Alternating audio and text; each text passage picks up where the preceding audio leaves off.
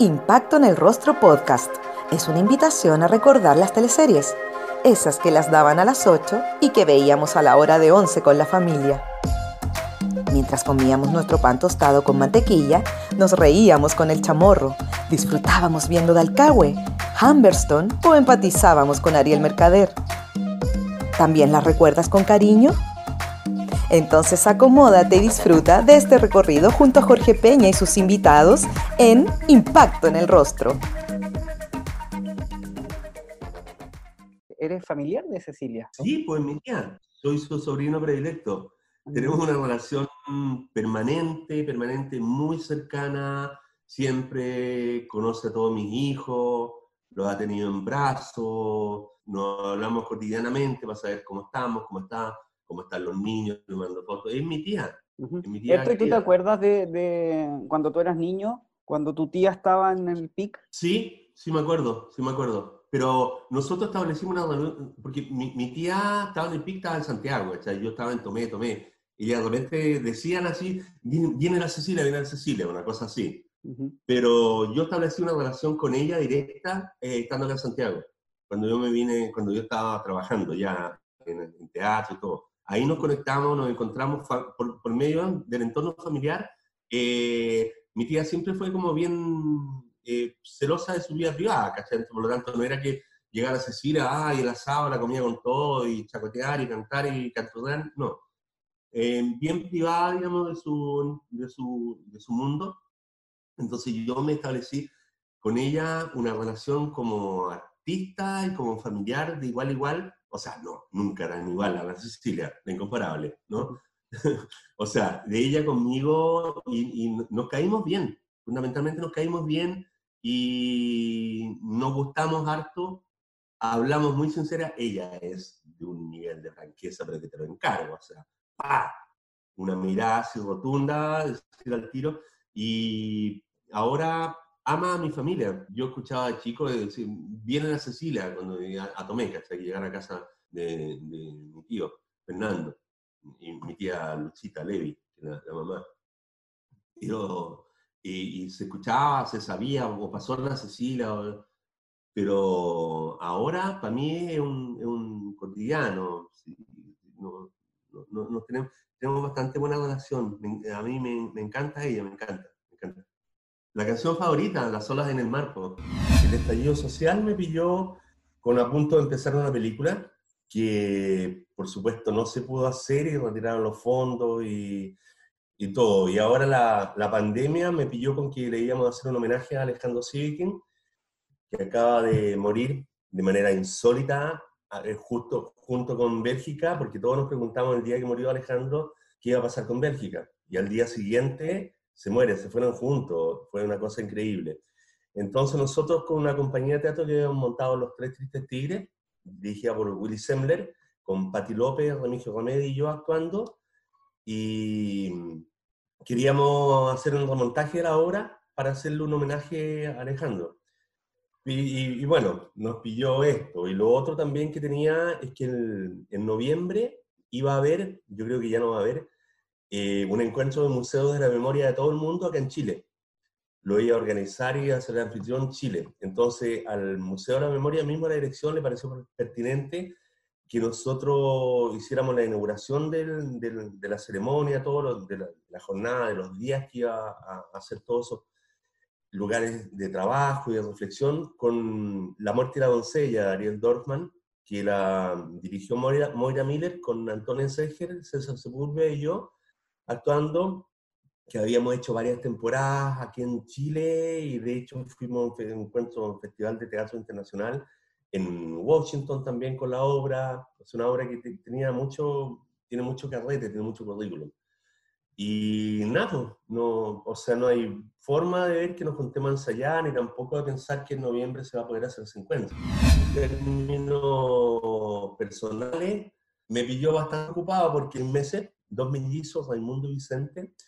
Y, y bueno, aparte de, de, Manuel, que tiene seis años, entonces, ¿cómo te digo que no, no, no hay mucha posibilidad de, de, aburrirse ni de pajearse mucho porque hay cosas súper concretas que hay que hacer, ¿cachai? O sea, comida, pañales, están caminando los niños, levantar las cosas. Entonces la vida familiar acá eh, es bastante activa, digamos.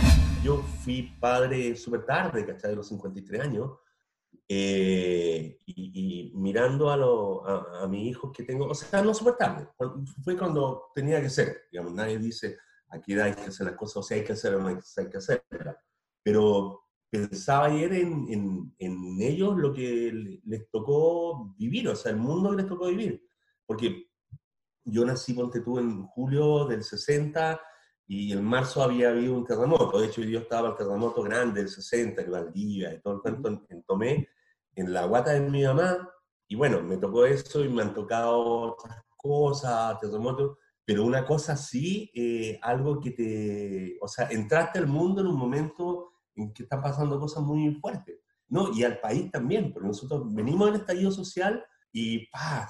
Eh, viene y venían a abrir el plebiscito, que estábamos todos súper. Eh, ahí como arrojado a votar, en mi caso, por una nueva constitución hecha por todo el, pueblo, por todo el país que, está habitando este territorio, y, viene esto así encima. Entonces, el grado de aislamiento y de secuencia de sus grandes sucesos, además que uno diría, o sea, por decirte, ay, me gustaría estar en Brasil, me gustaría estar en México, no hay dónde arrancar. O sea, no hay dónde. O sea, el único punto donde arrancar a la Estación Espacial Mir, sería posible. Erto Pantoja Gutiérrez nos acompaña en nuestro clásico recorrido. El sobrino de Cecilia, la incomparable, y oriundo de Tomé, hizo su debut en Matrimonio de Papel, en Canal 13. Sin embargo, fue gracias a su personaje en Giorana en donde alcanza mayor visibilidad. ¿Recuerdan al fresco petero? Un pequeño rol en los años 80, ¿cierto? Eh, en la teleserie Matrimonio de Papel. Sí, estaba estudiando en la universidad, en el Campo Oriente, el Teatro de la Católica. Y claro, y me ofrecieron un papel en, en esa teleserie que protagonizaba la Rebeca Biblioto, besito para ella, y Bastián Bodenhofer, y hacía un, un, pinche, un novio de la Claudia Di Girolamo, persona que se llama Angelo.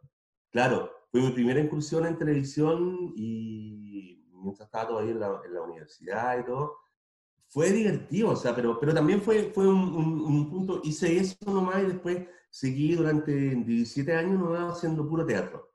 Puro teatro aquí en Chile, en Argentina, en Italia, donde me radiqué por, por, por, por varios tiempos, digamos, para, para, hacer teatro. No, no tenía prejuicio, de hecho hice esa teleserie y lo, y lo pasé bien, la dirigió Oscar Rodríguez, y, pero fue lo que se dio, se dio y yo, no, no me enfoqué ahí, yo estaba enfocado en el teatro, estaba enfocado en actuar, estaba enfocado en dirigir, y, esa era mi energía, y para allá fui, digamos, para allá fui, pero, si, me, si me hubieran convidado a otra, seguro a lo mejor lo habría hecho y mi vida también sería otra, no habría hecho todo el, el periplo largo que me pegué por, por teatro por tantas partes y tantas partes del mundo y festivales y, cosas. No, lo pasé súper bien. Y de hecho fue la zorra el día que se estrenó Matrimonio de Papel. Yo avisé a mi pueblo, a Tomé, en Bellavista, mi sector donde yo vivo y todo. Mi mamá, le, conté a mi mamá y mi mamá avisó. Y como que onda, Bellavista se separó entero, todos mirando, porque imagínate, en esos tiempos, además los 80, hacer televisión era mucho más más inaudito, digamos, era mucho más, más, más, predilecto, digamos, que, que, ahora, o sea, bueno, ahora en este momento también vuelve a ser lo mismo, digamos, de, de, difícil, pero, pero después toda la, la, explosión de teleseries que se dio después era mucho más común, digamos, que uno estuviera en la televisión. ¿Te acuerdas cómo era Rapa Nui en el 98? ¿Habías ido antes a la isla? No, no había ido. De hecho, tuve el privilegio de ser uno de los ciudadanos que de haber ido, imagínate, fuimos ocho veces, porque la teleserie se grabó durante ocho meses. El primer, eh, el primer viaje lo hicimos por 15 días y después todos los, los, otros viajes era una semana al mes, íbamos a hacer los exteriores y después hacíamos una interior acá. O sea, tú ibas galopando a caballo, llegabas a una casa, agarrabas la manilla a la puerta y después, no sé, 15 días después agarráis la manía a la puerta por, por, dentro, digamos, acá en, Santiago, en Chile Films, y entraba ya a la casa. era, eh, entiendo, yo después no volví nunca más, pero tengo muchos amigos y me hice muchos amigos, familia, digamos, la familia Patituki, la familia Pokihei, el Xiuhei, y el, la familia de Kio Teao, que en paz descanse también, él, maravilloso, la Lina Teao, su hija. Y se estableció un vínculo súper fuerte con, con, con, la gente y, entiendo que ahora está mucho más agitado todo, digamos. De hecho, nosotros cuando llegamos, andamos autos para movernos, eran los autos que había, más o menos. Y ahora entiendo que se arman hasta tacos ahí en, en, Angaroa. Entonces la cosa está súper distinta, está, está, más, está más movida, bien por ellos, porque el turismo y todo, pero también hay un cierto grado más de, de neurosis. Cuando nosotros fuimos, eh, nos contactamos al tiro directamente, de hecho desde antes, con, eh, con gente que nos enseñó a hablar el idioma, los que queríamos, realmente pedíamos en, el mismo set que nos tradujeran y, para poder meter un poco más de lenguaje, porque el lenguaje también implica, te implica actitud, te implica, eh, es antropológico y, y, es corporal. O sea, te pone en una situación de, de cuerpo y todo, te ayuda para desarrollar el personaje, las escenas y todo. Y, y con toda esa gente que no, no, nos ayudaba, Poquijé y, otros, eh, teníamos contacto directo, pero a, a, pasado como el tercer o cuarto mes empezamos a ver otra capa de la, de la isla, que era otra gente que no estaba tan pendiente de nosotros, ¿ah? que miraban que nosotros grabábamos y todo, pero nos miraban con cierta distancia porque también con su cuento, su patrimonio, no, no, no, tenían tanto nivel... Eh, no, no, no, sé si superficial, pero o sea, eran más, más, más arraigados étnicamente. Y yo tuve el privilegio de poder acceder a esa capa, a esos tipos que miraban distanciado y todo, y entrar a esas casas. Como tú comentabas, la labor del continuista ahí era esencial, porque si pasaban 15 días entre que abrían una puerta en el interior... Sí, tenía que estar con las mismas mechas paradas y todo, porque había pasado demasiado tiempo y ya, no sé, a lo mejor estábamos un poco más más, alimentado o menos alimentado. No, sí, pues, absolutamente esencial. Sobre todo, bueno, de toda esa época nosotros hacíamos las teleseries que eran teleseries que se situaban en, en lugares, teleseries con un cierto grado de antropología.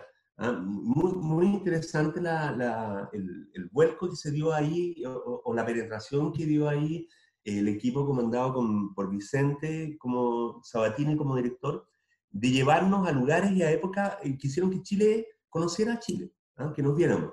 Ah, bueno, y lo, que me decía todos los vuelos, que había como uno o dos vuelos a la semana, nosotros los llenábamos. O sea, llenábamos el vuelo y, y esos vuelos eran increíbles, eran un viaje, porque son como tres horas, ¿cachai? Y tanto, y ahí pasaban demasiadas cosas, demasiadas cosas entretenidas. Y, y bueno, eh, eso también dio la, el, el, pie para que turísticamente, algunos a lo mejor nos pueden echar la culpa, otros nos agradecerán, de los hermanos Rapa, pero que se hicieran vuelos diarios a la isla Pascua. Cambió todo, cambió todo el, el, el, punto. Las familias que vivían en Rapa Nui, ¿qué opinaban de la teleserie? ¿Pudieron verla? ¿Les gustaba?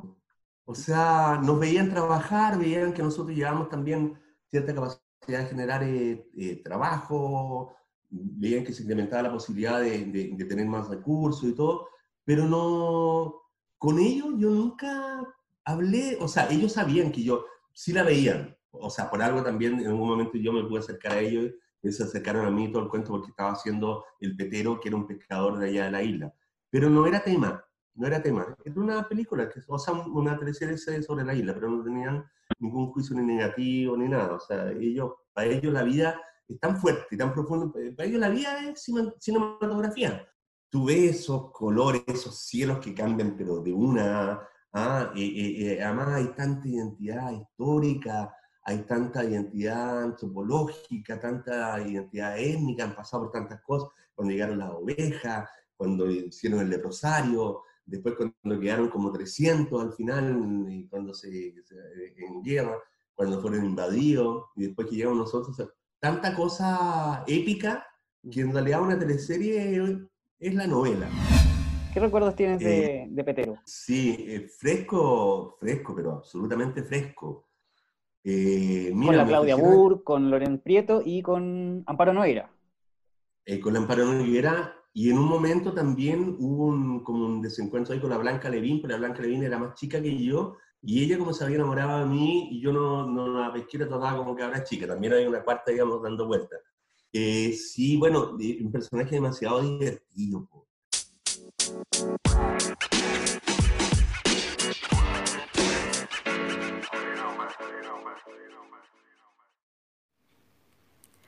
Ahora que pasas más en casa, ¿no te dan ganas de remodelar y dar un aire nuevo a tu hogar? Te contamos que existe MK, un lugar en donde encontrarás todo lo que necesitas para remodelar tus espacios y refrescar tu hogar. Encontrarás porcelanatos, cerámicas, pisos flotantes, muebles de baño, lavaplatos, griferías y un sinfín de productos que le darán a tu casa un toque de diseño y un sello único. Para más información, puedes visitar su página web www.mk.cl o su cuenta de Instagram arroba mktienda y arroba mktienda-outlet.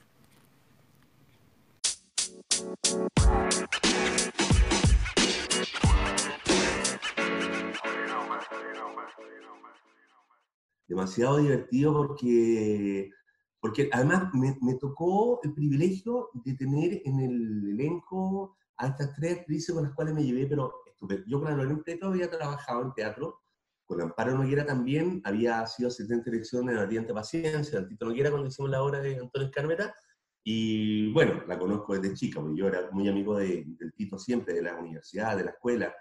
Él fue mi profesor, después fui a su ayudante, después fuimos co-directores en, en, en, obras de teatro, y tenía una, una, amistad de larga data, y por lo tanto conocía al amparo de la época de, la, de, la, de cuando ella estaba estudiando. Y la Claudia Burr la conocía nomás, pero no había trabajado con ella. Y, pero un encanto de persona, porque nos permitió eh, trabajar sin pudor la escena y jugar y armar ondas, y con las tres ondas distintas también, ¿cachai? Con lo caballá que era Loren, con lo sofisticada la, Amparo, que es una profesora francesa, se creía en Francia todo el tiempo, y la Rapanui, Rapanui, que era la, la, Claudia Burr, eh, se armaron tres líneas de relación que uno podía entender como petero de que se hubiera enamorado las tres, porque las tres daban cosas distintas. Y la relación también eh, en, en, cámara y personal y corporalmente con las tres era súper distinta.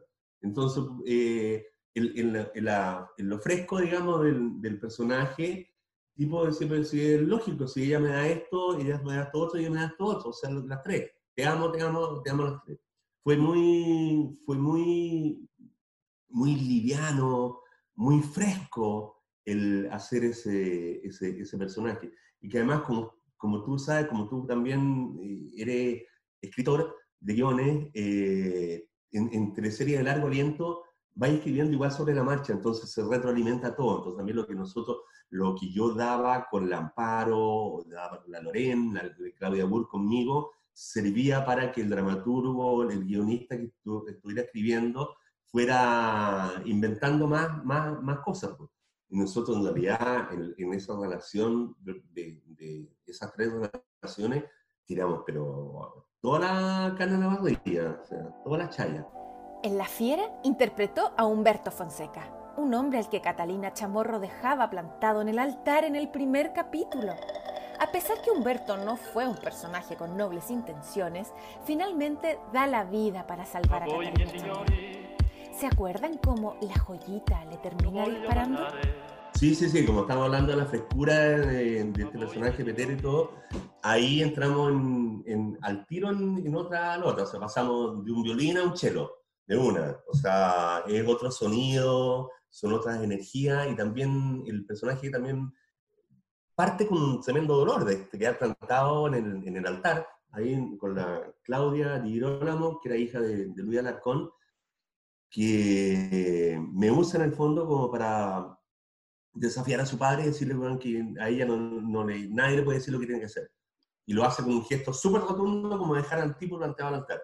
Y eso también despierta entonces en este personaje unas cosas terribles y profundas por la humillación, por el dolor, por, por, por, el, desamor ¿ah? y por la exposición también frente a todo de puta, un macho del sur, ¿cachai? Que la, la mina lo deja ahí plantado, entonces eh, se va a la parte más oscura de, de, de él, pues, se va en la parte oscura, oscura, oscura, oscura, y eso fue denso, fue denso de hacer no tenía la alegría, digamos, de, de los otros de la, de la isla Pascua, pero sí tenía la, la, la, potencia natural también de Alcagüe, de Chiloé, la fuerza de la naturaleza allá, que ayudaba también, por lo menos, a que ese cielo vibrara por los tonos más bajos y todo. Que recién el personaje tiene una luz cuando conoce al personaje de la Alessandra Guersoni, ahí se, con, con esa dulzura y con esa ilusión que la Alessandra es una bella, y nos encontramos ahí en esa teleserie, fue muy, muy bonito, porque también me, el encuentro con ella me hizo calmar, digo, de personaje, ese, ese, volcán dentro tan, con tanta tormenta permanente y todo, y, y, tocar notas dentro del personaje, unas notas de, de, dulzura que fueron muy, muy, muy bellas. Tengo muy buen recuerdo de ese encuentro y además que también, de nuevo viene el encuentro de embarazo, que también habían tres personajes que pensaban que estaba embarazado de, él. Erto, y en el último capítulo tu, tu personaje muere en manos de eh, la joyita de Aline Kuppenheim. Eh, cuando leíste que te morías, ¿qué pensaste? ¿Te acuerdas de, de, lo que pasó y cómo se rodó esa escena que tú estabas con, con la fiera ahí afuera de su casa? Sí, estaba con la fiera afuera de la casa y me dispara Aline Kuppenheim, que le pretende disparar a, a la fiera, a la Claudia, y yo me tiro, me cruzo en el camino y recibo la bala.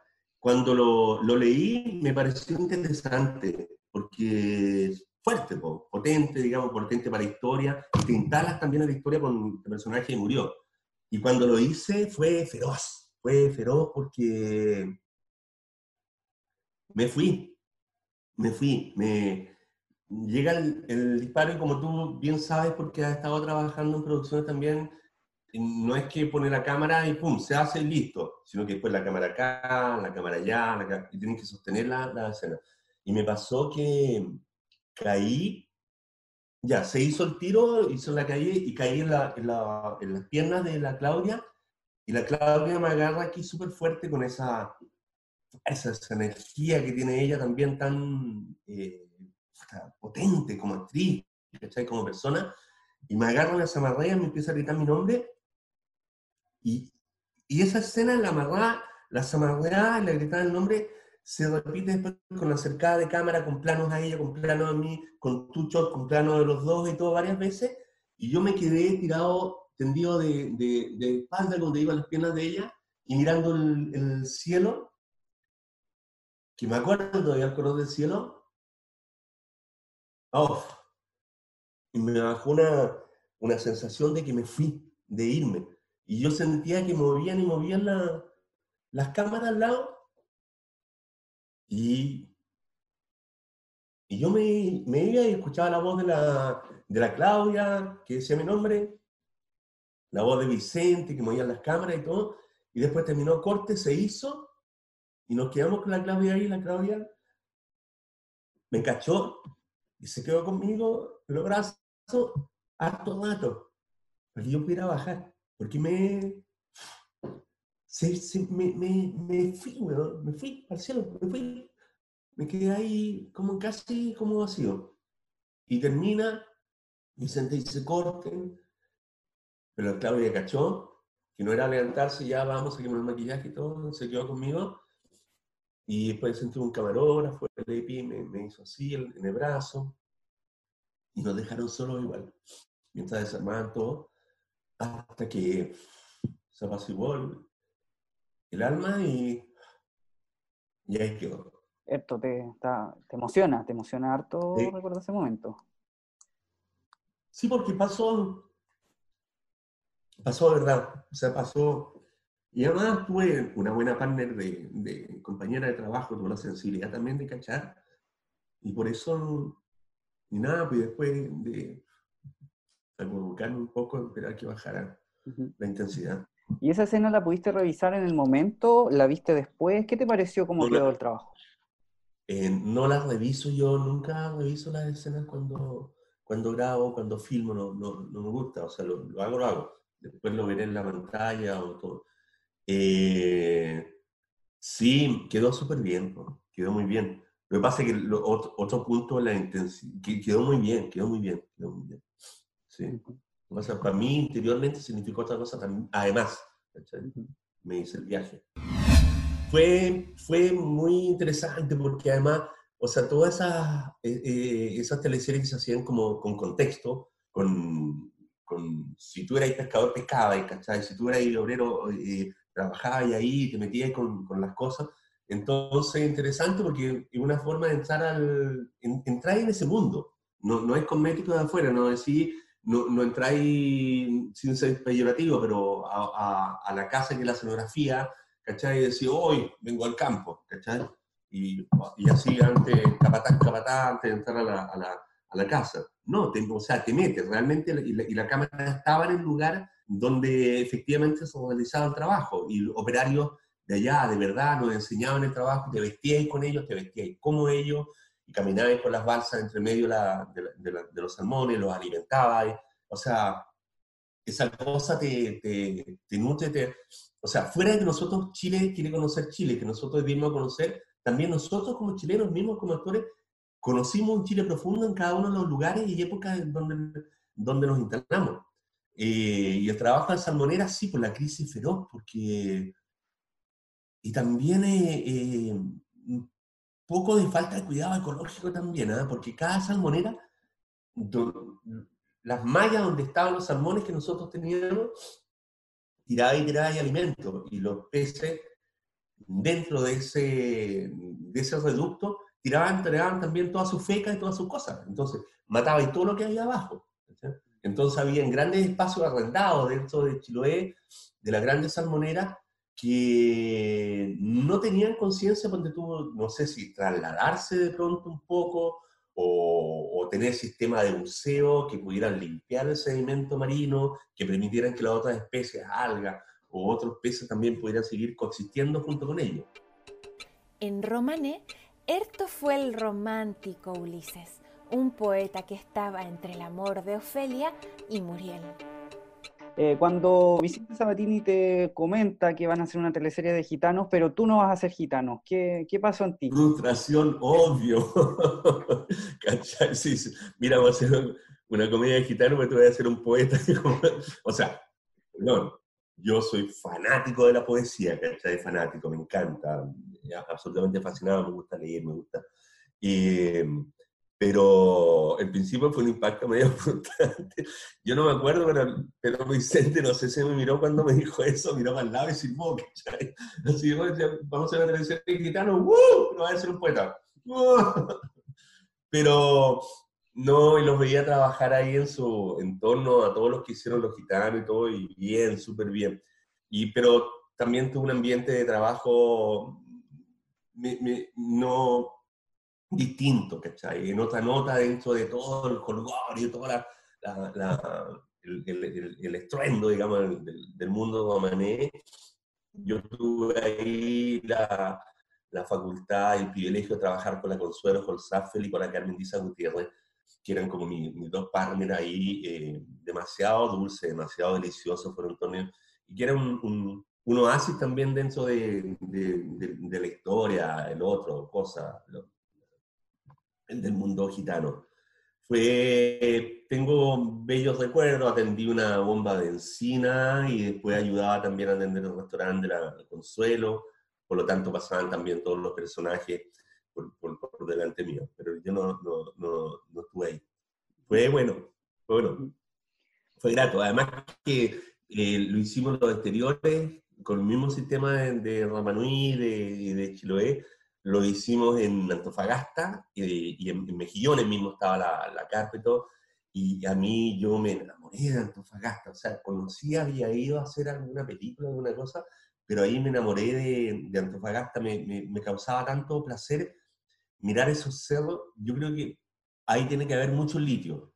Entonces yo respiraba, mm. me, me, calmaba, me imaginaba, miraba las capas, las capas tectónicas de, la, de las montañas con sus colores distintos y todo. Me fascina Antofagasta, me, me, me, me mata, me mata, me mata su, su, su grado, su extensión que tiene, y, y, el mar y Mejillón y todo lo pasé muy bien. vivíamos además en un, habitábamos un hotel, que, un hotel antiquísimo, un hotel Antofagasta, Panamericana, que tiene una, una arquitectura como, del, como el Hotel del Resplandor, Stanley Kubrick, ¿no? Son hoteles con una arquitectura así antigua, grande. Fue precioso.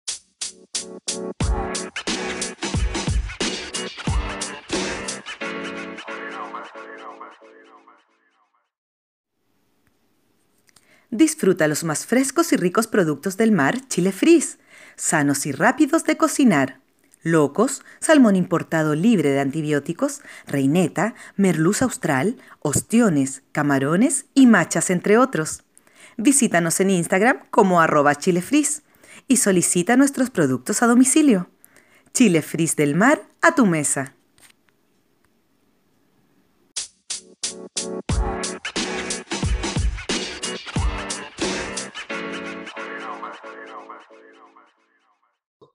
Fue precioso. Y además como también, eh, como no estaba en el otro gitano, grababa menos. Entonces también eso te da otras posibilidades que, que podía ir también, porque partíamos todo el vuelo, pero en ese medio tenía unas, unas nubes, ¿cachai? Un día, un par de días y todo, que aprovechar entonces de moverte, descansar y disfrutar viendo a lo lejos cómo tus compañeros estaban trabajando. En Pampa Ilusión fue Aparicio Mesa el jefe de Pampa, un hombre que tenía uno de los peores males que puede tener una persona, ser xenofóbico. Este personaje que hostigaba al personaje de Juan Falcón por ser peruano, ¿cierto? Mira, yo aprovechaba mi hostigamiento como actor chileno, actor cubano, para usar para que Mariso hostigara al personaje peruano. Eh, lo recuerdo de, de ¿sabéis lo que, lo que más me, me, me da? Que nosotros fuimos a trabajar a la salitrera cerca de Humberston, usamos Humberston de hecho como, como punto eh, arquitectónico, y fuimos, yo era un capataz de los calicheros, el caliche del salitre, digamos. Entonces nos internábamos de pronto dentro de la pampa a hacer la pega, a grabar. Para mí era más, bastante cómodo porque yo andaba a caballo. Entonces estaba siempre sentado ahí, pero los actores, los Hernández, con Falcón, que todos los otros que hacían los, los salitreros, estaban ahí con la picota y con la cosa. Un agote increíble, el agote que había. Y nosotros estábamos ahí grabando, no estábamos trabajando, pleno sol. Teníamos al lado una camper, había eh, cosas para comer, para tomar frutas, para descansar, que sé yo, todo. Parábamos cada cierto tiempo, pero entonces yo me, me, me, metí en la vida de esa gente en esa época. O sea, un culo sacar salitre, sacar caliche. O sea, es una vida de mierda. Por eso tú te... Eh, la, la, la, cantante Santa María de los Quilapayún, ah, escrita por Luis Albi, que interpreta esa rebelión cuando los tipos bajan a la escuela Santa María de Iquique, donde el general Silva Renal le hace una cerrona que se lo echa a todos. El general, además, que tuvo hasta hace poco tiempo un monumento, porque en Concepción, de donde yo soy, había un regimiento que se llamaba Silva Ranar, en homenaje a él. Y ese tipo mató a mansalva a un montón de gente. Menos mal que el ejército ya desarmó ese, ese regimiento, no está ese nominoso homenaje.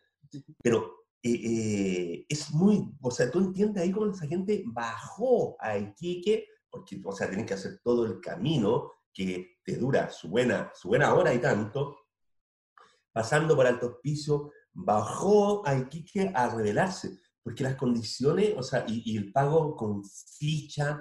Que no le da ninguna posibilidad de tener ninguna autonomía, o sea, toda la, plata que el, dueño de una salitrera pagaba, se le iba de vuelta porque era dueño de, la pulpería, que era el almacén que estaba ahí. Fue muy duro. De hecho, eh, algunos actores también de más edad les dio hipertensión y cosas, y, a un cierto punto, todas las grabaciones que íbamos a hacer a la, extensión de las calicheras, había una ambulancia con un médico ahí al lado, digamos, que estuviera dispuesto en caso de que hubiera alguna emergencia. Y nada, a, a, a, Juan, con Juan éramos muy buenos amigos, entonces era O sea, le podía yo pegar y decían corten y, él me podía pegar una patada en la raja de vuelta, ¿cachai? Entonces, era algo muy gracioso. En, en, ese momento había una incipiente inmigración peruana todavía en Chile y se dio más que nada, o sea, no, el tema de la xenofobia fue un tema lateral, porque lo que se dio a tanto era hacer época, ir ahí a las calicheras, mostrar Hamilton, mostrar esta vía dura, que se yo, y, y, ahí apareció, claro, como si Perú está al lado, eh, se eh, empezaron a crecer esos personajes y todo, absolutamente necesaria, necesaria y, y, todavía sigue siendo necesaria. O sea, ahora estamos ya, o sea, Perú, ni se habla de la inmigración peruana, ¿cachai? Haitiana, colombiana, y, y, los argentinos que vivían a Doñaca ya nadie los menciona, ¿cachai? Porque ya son como de la casa, parte de la, de la etnia chilena.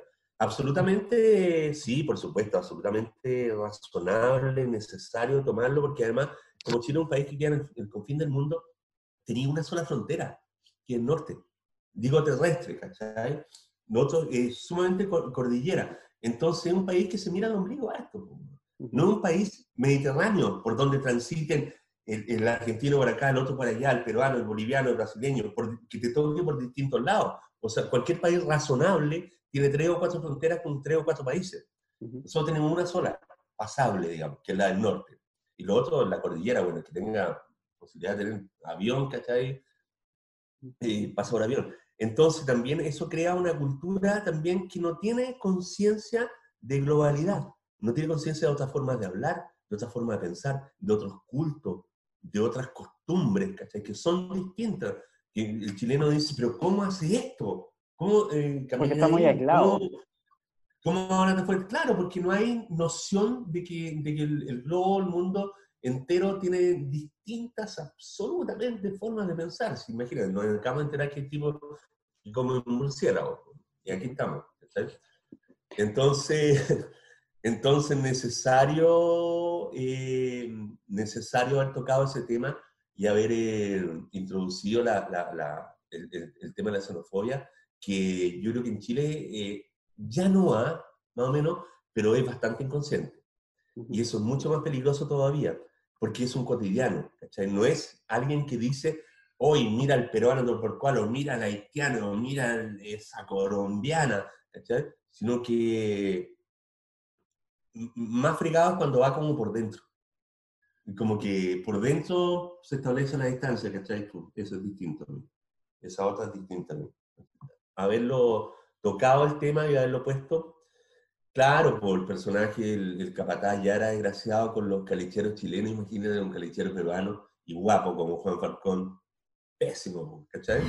Esto te quiero llevar a una escena en específico de esta teleserie. Se trata de la muerte del personaje de Francisco Melo en el último capítulo, cuando tú y Néstor Cantillana entran a La Pampa, ¿cierto? Armados con, con hombres a caballo y llegan a dispararle. primero querían dispararle al pueblo que estaba protestando afuera de la casa del ricachón, que era mm, Héctor Noguera, ¿cierto? Francisco Melo y al final las balas le llegan a él. Sí, un mensaje político muy fuerte. Antes quisiera mencionarte como manera de anécdota que Tito Noguera se llevó el papel más preciado de toda la, de toda la compañía. Pasaba acostado todo el tiempo todo su, todo su, su, relato, digamos, dramático fue acostado. Y de hecho, la única vez que salió, sacaron la cama en andas con, con los otros actores. Eh, sí, pues, fue súper político, fue súper político el, la, la, muerte y todo, y además muy bien, eh, Francisco Mero tenía un papel muy empoderado, eh, dramáticamente y todo, y, se empoderó políticamente también ahí muy fuerte. Y, y claro, o sea, te, remontaba a, a, las mayores luchas del movimiento obrero, no solamente en Chile, sino que el movimiento obrero mundial. Tiene que ver con, con, con esa ese salto de ese cambio de paradigma político que se dio en Chile en esos años también, con todas esas revueltas con el nacimiento del Partido Comunista, con, un montón de, de, cosas que eh, eh, encarnó en esa escena. Me acuerdo de una escena muy potente políticamente, eh, yo sintiéndome muy, muy despreciable, pero haciendo lo que había que hacer como, como actor, y, y por otro lado, muy entero, así íntegro, encarnado por Francisco Melo. En el circo de las Montini interpretó a Igor, un oscuro domador de leones que estaba casado con Valeria, una de las hijas de la mamita grande. ¿Cómo se habrá preparado Erto para este tremendo desafío? Sí, o sea, obviamente que está entre los más destacados. Lo de la Isla Pascua también me, me, me, me tocó mucho, también porque fue la primera, ¿cachai? Y, y me, arraigué también con la, con, la, con la etnia, con los Rapanui, con familia que todavía tengo eh, vínculo. Pero lo que pasó ahí, claro, eh, fue el vínculo con la gente, la familia del Circo Los Montini, que ahora se llama Circo Los Montini porque tomaron el nombre y antes se llama Circo Las Águilas Doradas, que, mira, comenzó que, como, como todos los trabajos, no, como distintos a los otros trabajos, no, nos vincularon antes de, mientras se escribía la teleserie o estaba en, en incipiente, con gente del mundo del circo, para que vieran nuestras destrezas, ¿ya? Entonces, yo ensayé como payaso, de lejos, lo más fome que puedas ver en, en, en la vida. Ensayé con la malabares, se me caían todas las cosas. Ensayé subir un trapecio, descubrí que a esa edad, que tenía, no sé, treinta y tanto, me había llegado al vértigo. ¿cachai? Entonces, como que no había ya dónde encajarme. No había cosas. Y yo cada vez veía que mis posibilidades se estrechaban, ¿cachai? Iba a hacer de nuevo, vamos a hacer una, una, una teleserie de gitanos y tú vas a hacer un poeta. Que me iba a pasar de nuevo una cosa, una cosa así. Pero, y entonces ahí Vicente me llega, me, me, me, dice qué onda, si me gustaría probar de domar leones. Uh-huh. Yo nunca en mi vida había tenido ningún vínculo con los felinos, con los gatos, con nada. Pero le, viendo que mis posibilidades se achicaban, no, me pareció una cosa interesante, le dije, ok. Se contactaron con Fernando Monsalve, que el hijo de don Fernando, el dueño del circo, Fernando y la colombiana, persona maravillosa, y me llevaron al circo donde estaban instalados, y fuimos con Vicente, con Pedro Pablo Ávila, que era el productor general, y con gente de producción y con una enfermera, una, una, una, ambulancia. Entonces, ese era el panorama. Era un día lluvioso en la tarde, un día lluvioso en la tarde, y entramos al circo, nos recibe Fernando Monsalve, que fue el domador que me, me, me, me y estaban en, un carromato, estaban los cinco leones que había antes, eh, Sumi, el Dinga, el Sultán y el Feo, más una leona. Pero la leona ya no estaban trabajando con ella porque se, había, se habían puesto muy arisco, había problemas de celo, entonces cuando trabajaban con ella dentro de la pista, eh, se, se, alborotaban los, los, los, leones. Entonces baja el Fernando a Sumi, es un nombre largo, Sumi, y lo, lo pone ahí en el, en el, le da una vuelta y todo, y lo deja al centro del, del, del círculo dejado. Y me abre la puerta y me invita a entrar. Y entré. Entré y me invita, y él se pone como encima de él con un par de baquetas de, de PVC rellenas con cemento. Se las pone aquí. Y lo, y lo, lo tiene así. Y otra en, la, en las patas. Y me dice, acércate, ven. Y me acerco, me hinco y me dice, tócale la mejilla. Le toca la mejilla, la mejilla que es así, mira, no quemo la pantalla como decirte, porque la mejilla, pesa más de 250 kilos. Y lo toco, lo acaricio, y me doy vuelta y miro a, al Pablo Abela con el Vicente y les hago así. Digo, súper bien. El Fernando me cuenta, me dice también que cachó al tiro que sí iba a funcionar, porque de hecho los mismos leones, a gente misma del circo, de ellos mismos, cuando pasaban por fuera de la reja, se retiraban como encima, se la hacían como cosas. Y conmigo el león había tenido buena, buena onda. Entonces, eso significó que de lunes a viernes, todos los días, como tres horas la tarde, durante un par de meses, yo me fui a, a trabajar con ella. Y, y, el trabajar implicaba primero eh, ayudar a alimentarlo, primero, darle alimentación a través de la reja. Después significó, ponte tú, que uno de ellos, el sultán, realmente se infectó con un coso y lo, lo acompañé a trasladar a un veterinario con Fernando y le ayudé a sujetar las patas mientras le ponía una inyección. Y en, entre medio de eso significó también ir aprendiendo los números, ¿ya? Que era, había una secuencia que, que, que logré hacer que como 20 minutos en donde los bajaba, los ponía encima de un plinto los cuatro, y después a cada uno lo iba bajando para hacer cada uno una cosa. A uno dispararle que se hiciera el muerto, a otro sentarme arriba, abrir la boca, a otro hacer que saltara por una cosa de fuego, distintas eh, cosas que eran parte de, la rutina del ciclo.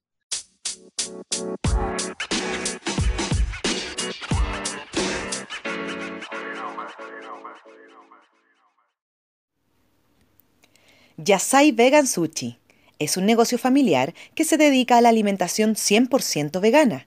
Ubicados en La Reina, funciona como delivery en las comunas de Vitacura, Providencia, La Florida, Las Condes, La Reina, Peñalolén y Santiago Centro.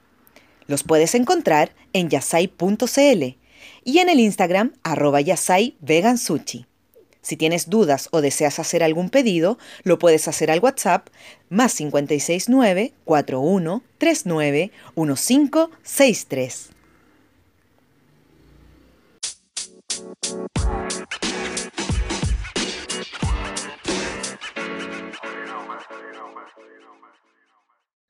Y bueno, en, ese curso, en una de esas había uno que era el el feo, no, el sultán, que era súper eh, de, doble filo.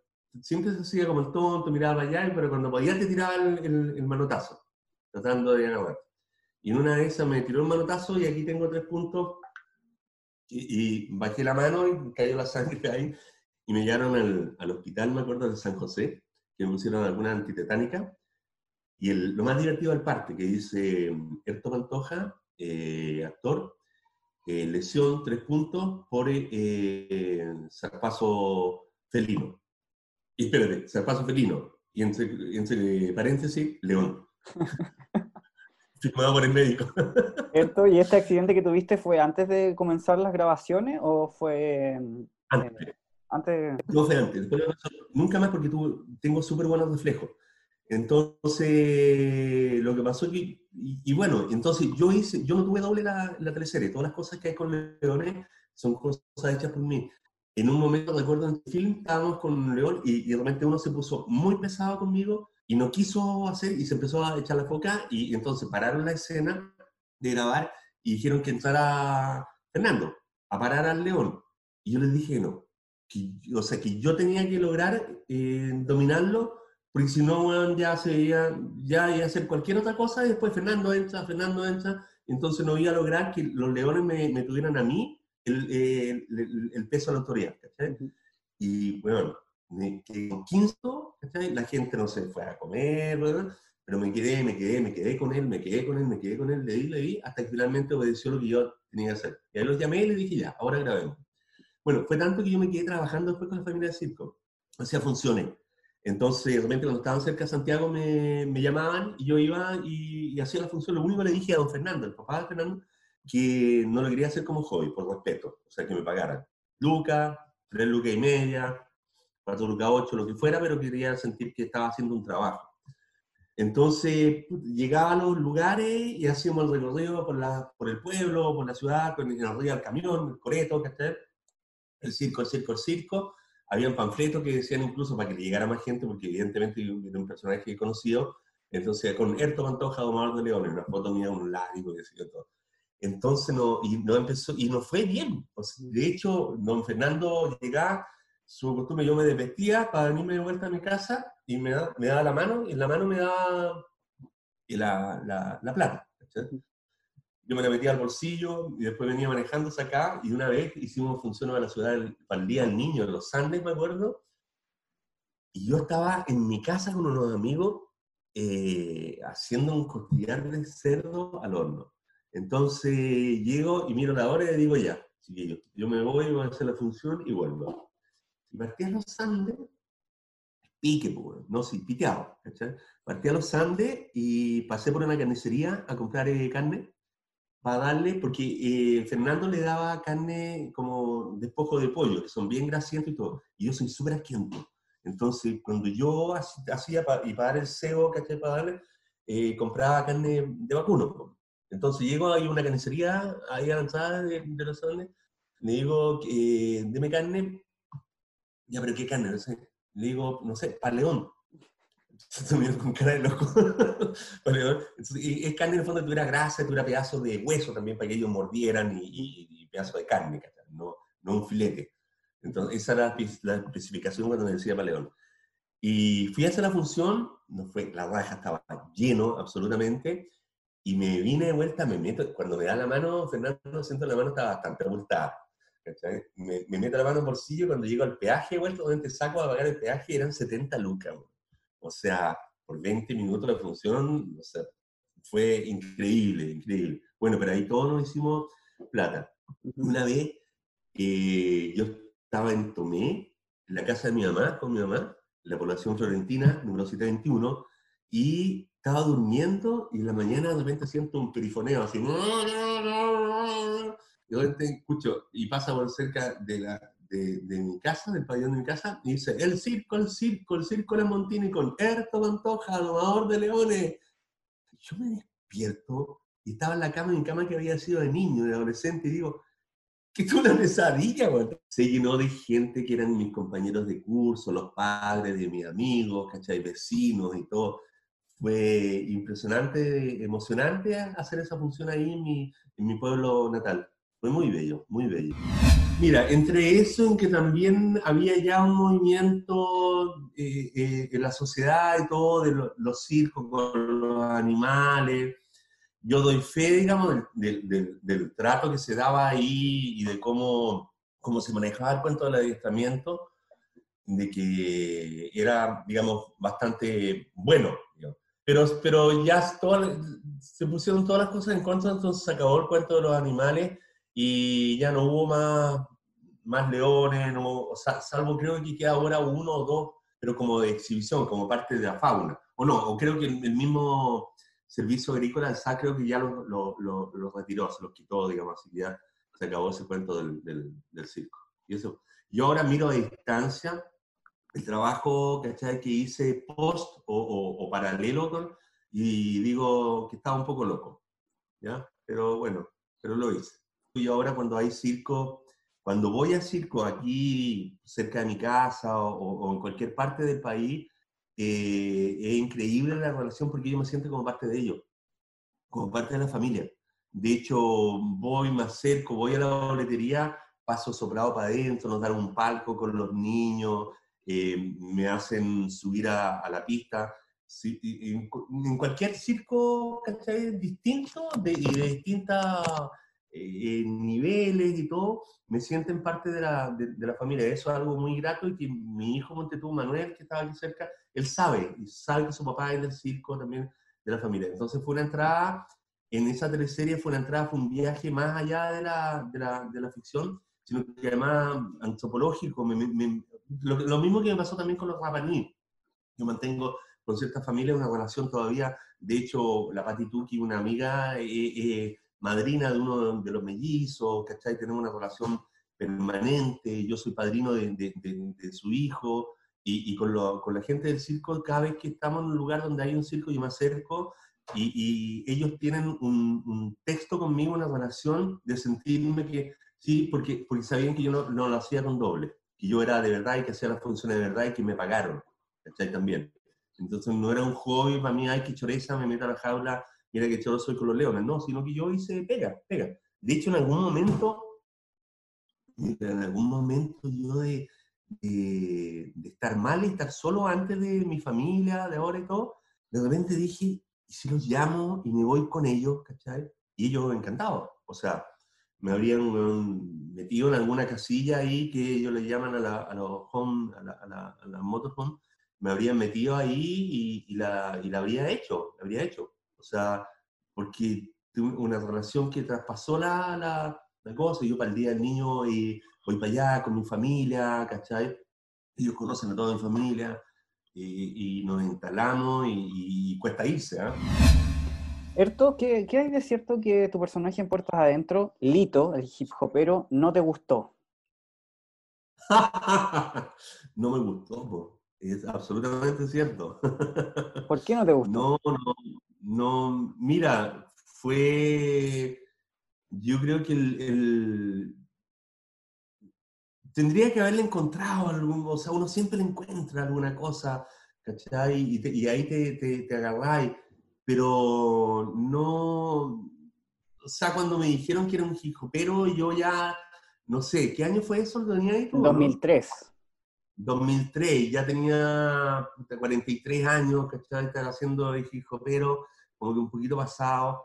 Y, pero bueno, no me, cuando me dijeron, porque todos los otros hacían, eh, bueno, cosas más, más, más interesantes, cosas que tenían más que ver con la, con la acción, con la toma, ¿cachai? Con todo el cuento. Y este me pareció medio cagado. Entonces, eh, cuando me ofreció Vicente, le dije, pero ya también, pega, pega, ¿cachai? Buena pega, ocho meses y todo. Pero mm, entré mal, entré con el pie atravesado, ¿no? Una, me junté con jicoperos, ¿cachai? Me junté con ellos y, pero, mm, ah, cuando sentís que no, ¿cachai? Que no. Y lo, y lo, lo hice y no, se me, se me cruzó, se me cruzó, no, no, no logré sacar, no logré sacar eh, chispa. ¿Dónde te enteraste tú de esto? No me acuerdo, lo leí por ahí. ah, lo leíste por ahí ya. Entonces no, no, logré, no logré entrar en vena, no logré entrar en vena, no lo pasé bien. ¿Y la teleserie en sí qué te parecía? ¿Qué te parecía que estuvieran hablando de las tomas? Hijo, pero eh, bien, políticamente absolutamente bien, pero no... Eh, es que, ¿cómo, ¿cómo, te digo? No entré, no entré, no entré. Entonces lo, no, no, lo, no, lo pasé bien y nada. Así como de todas las otras, ¿cachai? Teleserie tengo como cosas súper precisas y concretas. Aquí no me puse ojos verdes por, por cambiar algo. Pura tontería nomás, pero no, no logré agarrar. Pero lo hice, ah, o sea, lo hice, lo hice hasta el final, se hizo todo el cuento, pero el personaje también no, no, no despegó tampoco guionísticamente, no, no ofreció como aristas, me sentí muy solo también, porque un personaje no tenía mucha resonancia como con nadie. Un cuarentón jijopero metido entre una toma era como forzado, ¿no? No logré, no logré. Nadie infalible. Yo le, lo que diría a mi gremio, coraje y coraje para aguantar esta pandemia que dura, y que una vez que pase la pandemia por lo menos, cuando venga todo lo social que viene, lo social que, está a la vuelta a la esquina, porque está en pausa, lo social que viene con, con, con plebiscito, lo social que viene con el cambio de constitución y todo, yo creo que hay que alimentar, hay que alimentarse mucho en este momento. En este momento de, de, de encierro, hay que alimentarse mucho, hay que alimentarse de mucho amor, hay que alimentarse de mucha cabeza, de mucho conocimiento, porque vamos a ser sumamente requeridos vamos a ser sumamente requeridos cuando vuelva este cuerpo que es el país a pedir el alma de vuelta y a pedir el alma para vernos, para mirarnos, para reflexionar, para reírnos, para comunicarnos. Y para eso estamos nosotros los actores de Chile. Estamos con nuestra creatividad, con nuestra fuerza, con nuestras ganas, con nuestra tremenda fe que tenemos los artistas. Este cuerpo de Chile va a necesitar nuestra alma. Así que les pido que aguanten con mucho coraje con mucha fe, que nadie se envenene, que alimentemos nuestra alma de cosas más, las cosas más preciosas que damos, a nuestro alcance, porque vamos a ser muy requeridos para el alma de este país. Impacto en el Rostro Podcast es una invitación a recordar las teleseries, esas que las daban a las 8 y que veíamos a la hora de 11 con la familia. Mientras comíamos nuestro pan tostado con mantequilla, nos reíamos con el chamorro, disfrutábamos viendo Dalcahue, Humberstone o empatizábamos con Ariel Mercader. ¿También las recuerdas con cariño? Entonces acomódate y disfruta de este recorrido junto a Jorge Peña y sus invitados en Impacto en el Rostro.